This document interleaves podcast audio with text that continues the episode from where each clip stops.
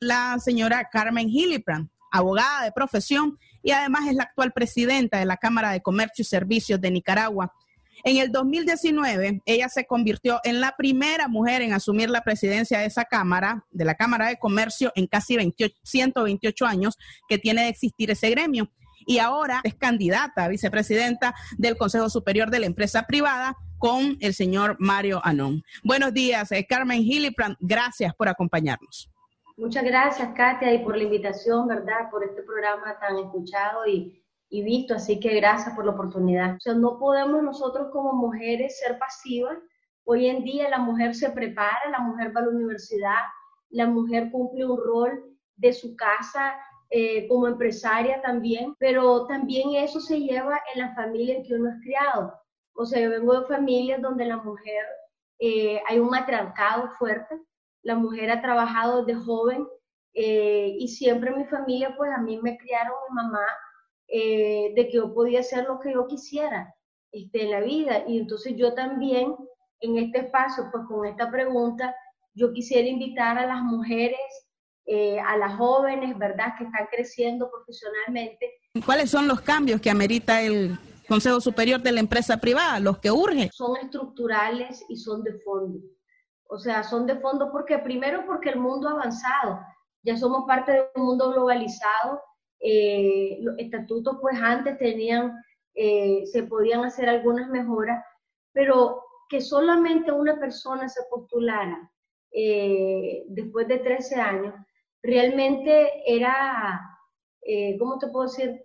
Ya es algo como que ni siquiera pues está bien que ganara, porque al final no hay que quitarle el mérito porque yo pienso que el presidente actual eh, ha hecho un trabajo, ¿verdad? Ha hecho su rol, pero los cambios son de que las cosas tienen que ser transparentes y claras. No puede centralizar en una sola persona eh, un rol tan importante como es el de presidir eh, la cúpula empresarial donde hay 26 cámaras representadas. Sabemos que hay grandes preocupaciones por el costo de la energía y también por las reformas tributarias que los tienen ahogados. O sea, la energía es una carga productiva para todos los sectores transversalmente, sin embargo, el comercio tiene un castigo del 35% más en el pliego tarifario.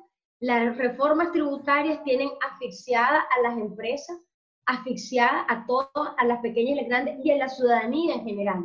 Y también otra cosa, mira, si queremos atraer la inversión, si queremos un clima de reactivación en el país, que es un país tan pobre como Nicaragua, mientras aquí no hay un acuerdo de nación, pero un acuerdo de nación no quiere decir agachar la cabeza, un acuerdo de nación significa que las reglas estén claras para cada quien, de que aquí no te cambien las cosas de un día para otro, o sea, el inversionista, el que quiera venir a este país o el que ya está acá, que quiere invertir, pues tienen que haber reglas claras en todos los procesos, en todas las instituciones. Yo como he dicho, mira, ¿por qué ese modelo colapsó? El modelo que existía antes. Porque un país no puede vivir de favores, las empresas no podemos vivir de favores.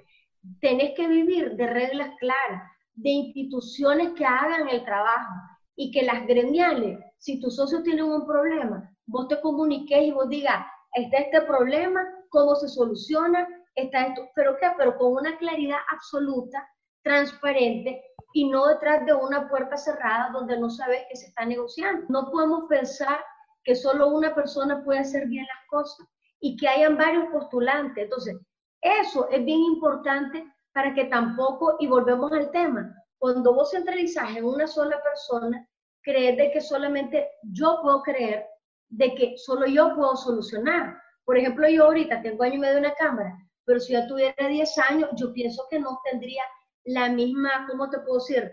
Eh, eficiencia, los socios también no me querrerían tanto, porque ahorita, digamos, tengo socios que me llaman para felicitarme por la gestión de la Cámara, pero yo no lo hago en mi carácter personal, Katia, yo lo hago por un mandato de mi junta directiva y por un mandato de la asamblea de socios. El día que yo tenga cuestionamiento pues, de mis socios, de la Cámara que me eligió, no de terceras personas, entonces ese día es mejor ponerlo a disposición y que venga otra persona porque esos cambios son sanos para una gremial. Darío Noticias.